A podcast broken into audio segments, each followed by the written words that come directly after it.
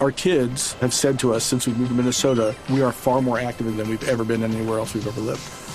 Moving to Minnesota opened up a lot of doors for us. Just this overall sense of community, the values that, you know, Minnesotans have. It's a real accepting, loving community, especially with two young kids. See why CNBC ranks Minnesota number four best state to live and work. A great place to work, an even better place to live. ExploreMinnesota.com slash live. En estos momentos avanza el ejercicio militar defensivo ordenado por el presidente de Venezuela, Nicolás Maduro, con la movilización de 80 mil soldados y 20 mil civiles.